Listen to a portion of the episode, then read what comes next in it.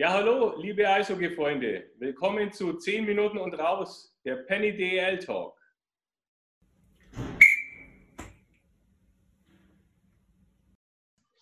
Ja, Jungs, ähm, Augsburg gegen Nürnberg. Ähm, Nürnberg gewinnt das erste Saisonspiel ge ausgerechnet gegen die Augsburger mit 4 zu 1. Äh, ja, Luke Edel macht ein gutes Spiel und bei Augsburg kommt dann blöderweise auch noch eine Verletzung von Olli vor ja. hinzu. Ja, ja toller Zwinker, der Felix, danke. Ich bin heute schon darauf hingewiesen worden. und, und, und, und, und auch noch ein Ex-Augsburger macht ein gutes Spiel. Ja, der Schmölzi. Ja, Schmölzi, der hat uns den Todesstoß mit seinem vierten Tor. Er hat äh, drei, drei Punkte, zwei Assists, ein Tor. Also ganz ehrlich, das erste Drittel hat, haben die Augsburger super gespielt. Ich war begeistert von dem ja, Spiel. War auch ganz so. ehrlich. Ganz ehrlich. Das sagt, das sagt der Nürnberger Träger Frank Fischöder ja auch, dass Augsburg die ersten 13, 14 Minuten ähm, super ins Spiel kam und deutlich mehr Spielanteile ja, ja. hatte das erst. Die haben ja auch Chancen gehabt, die haben auch danach. Ja. Die, die Aber es ist nichts reingegangen. Nach dem, nach dem schnellen zwei Toren waren die perplex und sind dann auch wieder ein bisschen mehr ins Spiel gekommen. Die haben Chancen gehabt. Ja, äh, aber der Dreutle ist natürlich. der Dreutle war super drauf an dem Tag. Dreutle ja. auch, ja. Ja, aber man kann jetzt jetzt mal sagen, wenn man aber Augsburg keine Tore schießt, dass der andere Torwart gut drauf war. Ich meine, das ah. zieht sich ja jetzt schon über die letzte Saison, da ging es ja auch schon los. Ich glaube, wir haben im Moment oder wir haben schon länger irgendwie diese mentales Problem beim Abschluss. Das, dieses unbekümmerte Abschließen, ähm, wenn es nicht läuft, wenn du anfängst zu denken und das Tor mhm. sicher machen willst, dann machst du es halt nicht. Ja, so sehe ich. Mhm. Richtig. Aber letztendlich war der Sieg verdient von Nürnberg, muss man dann auch sagen. Einfach. Ja. Die haben ihre Chancen reingemacht und ähm, ja, dann hat sich der Holzmann auch noch verletzt, der ja auch jetzt acht bis zehn Wochen ausfällt. Also ist natürlich nicht toll. Also für, für, für, für mich wirklich auch was, was mir wehtat zu sehen, ist das Augsburger Powerplay. Ich glaube, wir haben in den ersten zwei Überzahlspielen sechs Konter zugelassen. eins, eins ja, gegen, gegen null. Ja. Und ähm, da wird jetzt langsam wird es schon Zeit, dass man mal das Argument, wir müssen uns einspielen, nimmer gelten lassen kann. Also ich habe im Moment den Eindruck, mit jeder Woche Training wird es wird es noch wackeliger. Und da, äh, ja, da bin ich jetzt gespannt, wie sie aus, dem, aus der Phase wieder rauskommen, weil es wird schwierig. Bevor wir jetzt äh, zum nächsten Spiel gehen, mal kurz auf die Nürnberger geleuchtet. Mich freut es persönlich extrem für die Nürnberger, dass endlich der erste Sieg herkam. Mich wird es dann auch für euch freuen, wenn Augsburg dann irgendwann mal gewinnt. Ich denke mal, das passiert dann so im März. Ähm, aber, das sagt der Münchner. aber ich, ja, das sagt der Münchner. Da richtig. kommt der Münchner wieder raus. Ja, ja. aber mich freut es auch für den Trainer Frank Fischöder. Freut es mich äh, extrem. Das ist äh, für mich mit einer der sympathischsten Trainer in der DEL. Und dass es jetzt endlich mal geklappt hat, dass die vollen drei Punkte nach Nürnberg gehen, freut mich, freut mich tierisch für ihn persönlich. Auf jeden Fall. Also ich habe auch schon gehört, dass es sehr sympathisch sein soll und er ist auch immer herzlich willkommen bei uns im Talk, natürlich. Aber gute Überleitung hätte ich für das DEG-Spiel. Ja, ja hau gerne. raus, hau raus. Da ja die Düsseldorfer im AIV-Fan-Trikot gespielt haben, könnten wir jetzt über Düsseldorf reden. Ja, das ja, Retro-Trikot. Super, das Retro-Trikot ja. war echt geil. Ich fand scheußlich, nee, sage ich ganz. Also, ja, aber wem fällt sowas ein? Also Düsseldorf in Grün, in Grün, Rot-Weiß. Damals mal das hatten die früher mal. Mhm. Ja, aber dieses Rot-Grün-Weiß. Also nicht in der das sagt, sogar, das sagt sogar ich aus der schönsten Stadt Deutschlands, dass das nur ein Verein tragen darf. Ja, wohnst du auch in Augsburg? Tatsächlich. Ja, Ihr wohnt in der Westvorstadt. Also Ergebnis, Ergebnis 5-4 Wolfsburg. Genau, in Overtime. In der Overtime.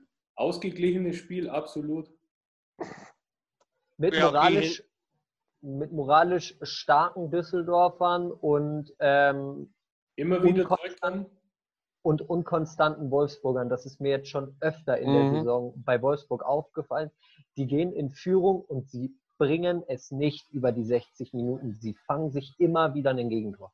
Aber sie drehen es dann auch wieder um. Mhm. Weil, eigentlich vom, vom Momentum hätte man erwartet, jetzt Düsseldorf geht wieder auf nach 0-2 auf das 2-2. Vom Gefühl, jetzt gewinnt eigentlich Düsseldorf die Overtime oder zumindest den zweiten Punkt. Und dann, gut, war, war glaube ich, äh, weiß war da eine Strafe dann sogar? Weiß ich gar nicht mehr. Äh, vor, ich kurz glaub, vor der die Overtime. Waren in, die waren in äh, Unterzahl. Ja, genau, aber kurz vor der Overtime kam die Spielverzögerung, ja. glaube ich, und das war natürlich 4 gegen 3 ist halt nochmal eine Spur krasser als, als 5 gegen 4, glaube ich. Ja. Aber wenn du aus Wolfsburger Sicht in der 60. Spielminute durch Hungerecker das 4 zu 3 machst, dann hast du, ja, du hast eine Überzahl und ähm, du musst es über die Runden bringen. Und dann äh, scheppert halt 22 Sekunden vor Ende nochmal. Das, äh, ja, weiß ich nicht, ist nicht optimal. Ja, da geht ja aber da muss, er, da muss er auch sehen, da nimmt halt auch ein Harald Kreis vielleicht mal 1,30 vor Schluss eine Auszeit und zieht sein Torwart. Ja. Ja, er, ja. ja, genau. Und das, das, sind, das, das sind halt taktische Mittel, die ein Trainer durchaus auch mal einsetzen könnte. Vielleicht könnt ihr da mal vermitteln nach Düsseldorf. Ich meine, die haben ja sowieso irgendwie was mit Augsburg zu tun, zwecks den Trikots. Vielleicht kann man sich da mal mit Auszeit nehmen und mal ein bisschen austauschen. Das, das, liegt, das liegt daran, dass in Augsburg bei jedem Tor äh, die Kölner Haie mit in den Fangesang eingebunden werden. Ja, drum, drum haben wir da ein gutes Verhältnis. Und weil wir super geile äh, ja, Historie auch haben, weil die alte Bremstraße, das war schon auch ein Hexenkessel früher in Düsseldorf. War die Überleitung mit den Kölner Haien gewollt? Oder ja, ja. Hey. So, und jetzt müssen wir es noch schaffen, dass es nicht jedes Mal fragst, dann ist es perfekt. Ja, ja, ja. Ich mach, das ist nicht so ein Utständer. Wenn die Überleitung schon. gewollt war, machen wir in Zukunft immer so. Ja, okay. ja Krefeld gegen, gegen Köln 2 zu 7. Ich, ich habe mir einen interessanten Fakt aufgeschrieben. Ähm, John Matsumoto und ähm, Freddy Tiffels haben zusammen elf Treffer, elf mhm. Saisontreffer. Die mhm. ganze Krefelder Mannschaft hat acht.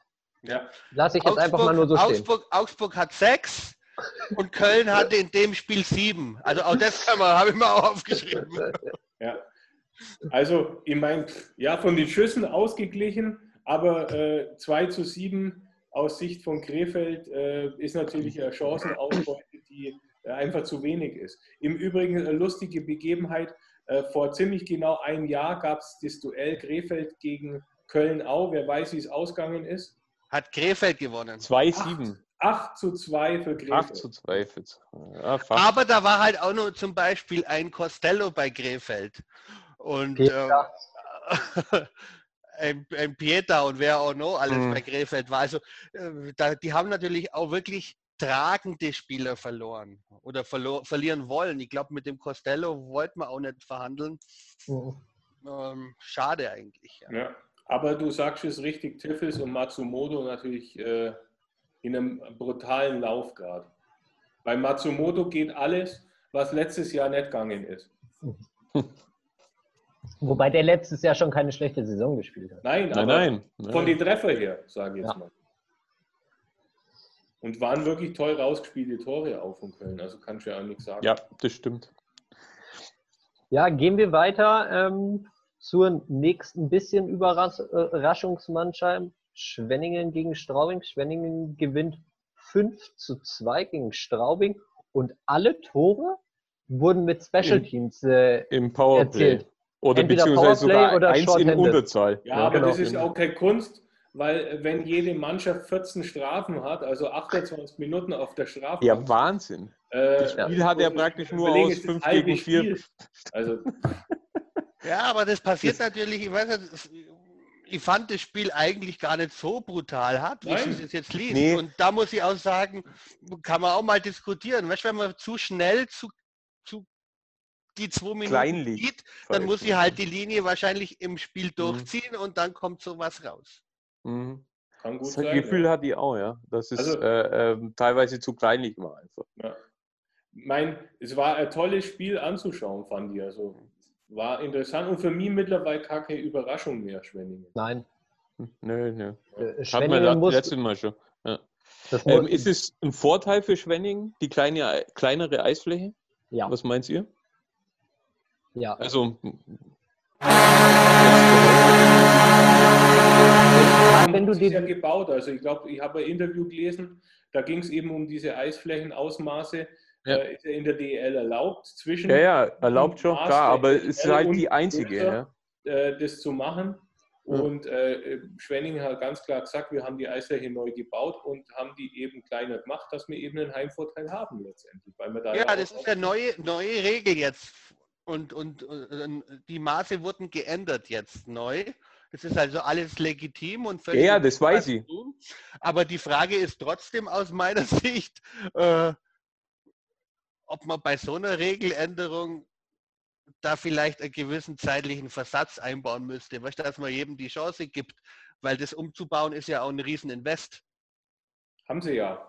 Also ja, ja, ja du, du, hast ja die Möglichkeit zwischen der und ja. ja, ja, aber diese, diese Spanne haben sie neu ja kein, definiert. Es gibt kein Muss. Diese Spanne haben sie aber neu definiert, dass es so klein sein darf. Ja. Weil eben der Europäische Hockeyverband möchte, dass sukzessive alle Stadien Richtig. Richtung NHL-Maße sich bewegen. Ja. Genau. Und, und, und das finde ich auf der einen Seite schon richtig, aber.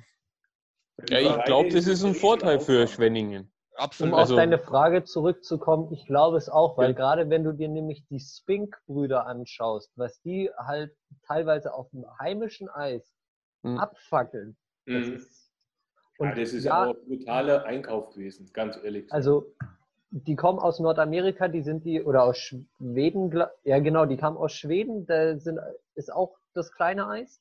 Ähm, ja, die, die sind das gewohnt und mhm. das siehst du einfach und die spielen geiles Eishockey. Ähm, Schwenningen hat sich mit der Eisfläche arrangiert und äh, meines Erachtens Mitfavorit in, in der Gruppe Süd. Ganz klar. Ja, ja auf jeden absolut, Fall. Absolut. Vielleicht können wir in Augsburg das mal anregen, dass wir unser Verteidigungsdrittel groß bauen und das Angriffsdrittel eng. Ja, so und so, nee. ja, ja ähm, mal was anderes. Ja.